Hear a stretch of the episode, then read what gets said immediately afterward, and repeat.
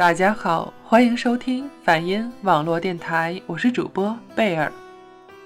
在做这本书的特辑之前，我是纠结且阴霾的，因为对于战争一直是我不想触碰的。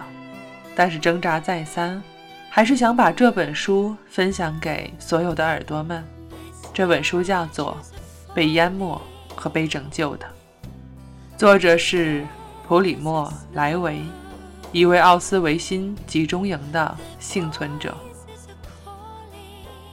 在一九四二年这个关键的年头，关于纳粹进行种族灭绝的消息开始流传开来。虽然只是些模糊的只言片语，但这些消息互相印证，勾勒出一场大规模屠杀的轮廓。西蒙·维森塔尔在他的著作《刽子手就在我们中间》结尾处。回忆党卫军用嘲笑的口吻训诫囚犯：“不管这场战争如何结束，我们都已经赢得了对你们的战争。你们没有人能活下来作证，就算有人能幸存，世界也不会相信他的话。历史学家们可能会怀疑、讨论和研究这些问题，但他们无法定论，因为我们会毁掉所有的证据，连同你们一起。”即使留下来的一些证据，即使你们有些人能活下来，人们也会说，你们讲述的事情太可怕了，让人无法相信。他们会说这是盟军的夸大宣传，他们会相信我们，而我们会否认一切，包括你们。集中营的历史将由我们来书写。以上这段话来自于本书的序言。当我第一次看到这句话的时候，我想到了一部电影，叫做《美丽人生》，讲述的也是发生在集中营的故事，只是相比那个故事里的相对的温暖，被淹没和被拯救的这本书就更加的冷漠与真实。那是一种让人无法面对的真实。善良的陨没不仅仅是纳粹，还包括那些本来也是受害者的人们。新一期的读书节目《被淹没和被拯救的》，与之前的读书节目一样，本期节目依然是分享本书中的几个我个人很喜欢的小段落。如果你对于这本书感兴趣，图书购物网站上都可以买到这本书。冷静地讲述一个故事，这曾经是我最喜欢的一种表达方式。但是，当奥斯维辛集中营的亲历者、幸存者用这样冷静的态度讲述那曾经的故事的时候，我微微颤抖，有种力量即将爆发，有些郁结，无法抒发。奥斯维辛与特遣队代表了合作者的一个极端案例。对他们来说，人们难以提到特权。他们的特权极限于在几个月内能够吃饱。特遣队，党卫军指的是那些值得信赖去操作焚烧炉的囚犯们。他们的任务是在新到的要被送进毒气室的囚犯中维持秩序，从毒气室搬出尸体，拔掉尸体的金牙，剃掉女犯的头发。整理归类衣服、鞋子、行李箱的东西，把尸体送进焚尸炉，并监视炉体的运转，提取和清理骨灰。特遣队并不能逃脱其他每个人的命运，恰恰相反，党卫军千方百计地使任何特遣队员都无法存活并说出真相。前后共有十二个特遣队。每个特遣队在几个月内维持有效运作，然后即被屠杀。每次德军都采用不同的轨迹来避免他们进行可能的抵抗。每个特遣队的第一个任务便是焚烧他们前任的尸体，所以特遣队的幸存者极少，只有个别人因为命运一时的不可预见的异想天开才侥幸存活。在解放后。他们中没有人愿意诉说他们可怕的生活境遇。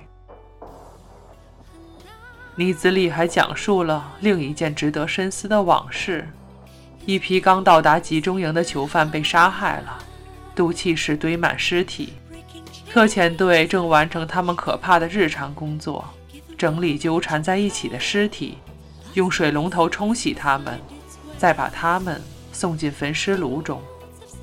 但他们在地板上发现了一个仍然活着的年轻姑娘。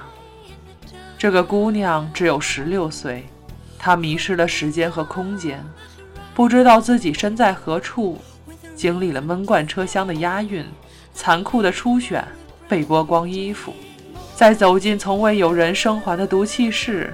尽管她不能理解，但她见证了一切，所以她必须死。冷酷环绕着本书，灭顶还是生还，好似在集中营中只有两个选择：有些人苟延残喘，有些人选择赴死。并不是所有人都接受了这份工作，有些人反抗了，明知道他们会死。至少有一件事我们是确定无疑的：来自科孚的四百名犹太人。在一九四四年七月被招募进特遣队，但他们无一例外地拒绝接受这份工作，立即被纳粹送进了毒气室。骄傲的世人掌握到战时的权利，却会忘记自己流离易碎的本来面目，像一头盛怒的猴子一样，装扮出种种丑恶的怪象，使天上的神明们。因为怜悯他们的痴愚而流泪。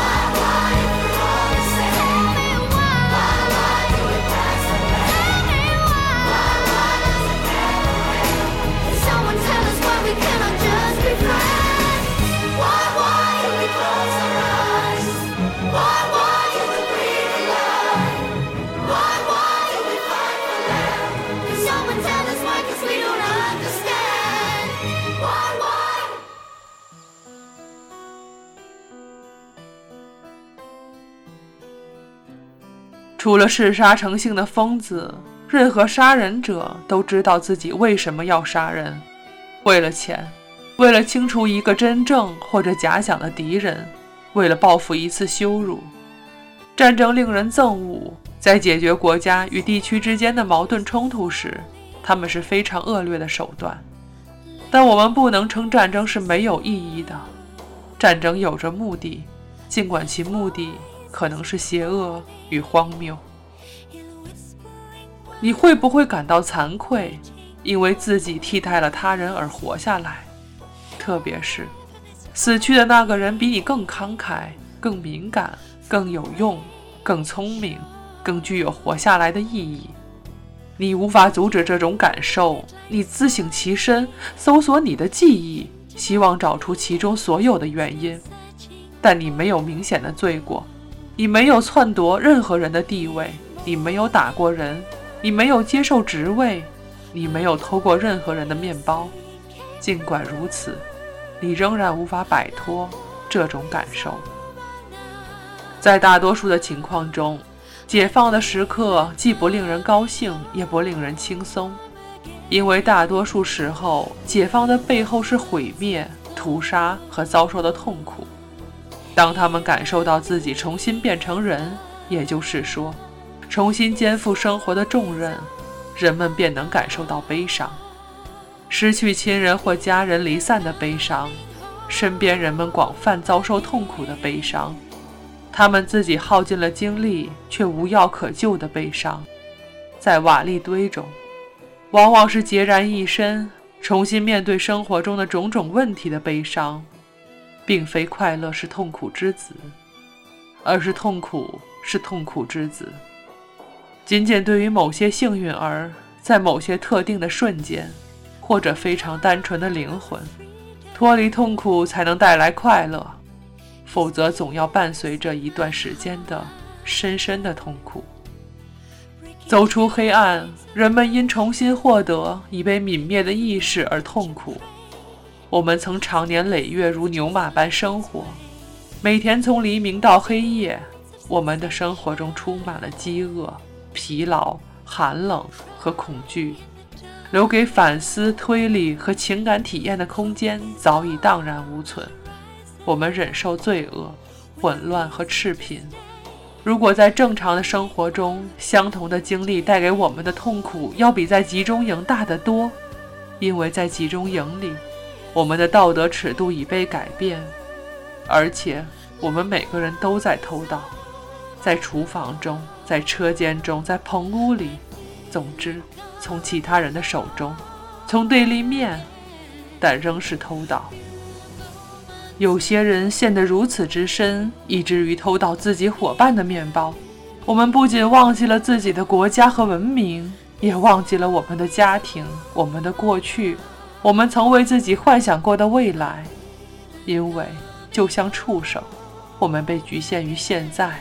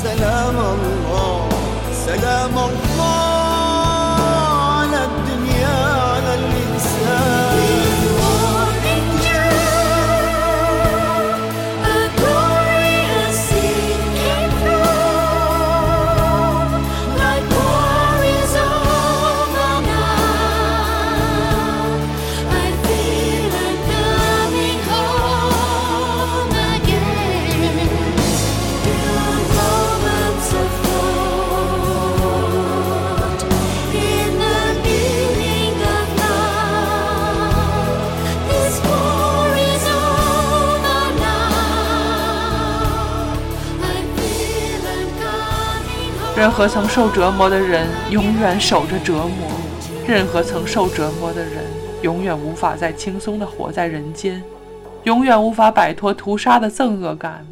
对于人性的信仰，早在第一个耳光中崩裂了，然后在折磨中轰然毁灭，永远无法恢复。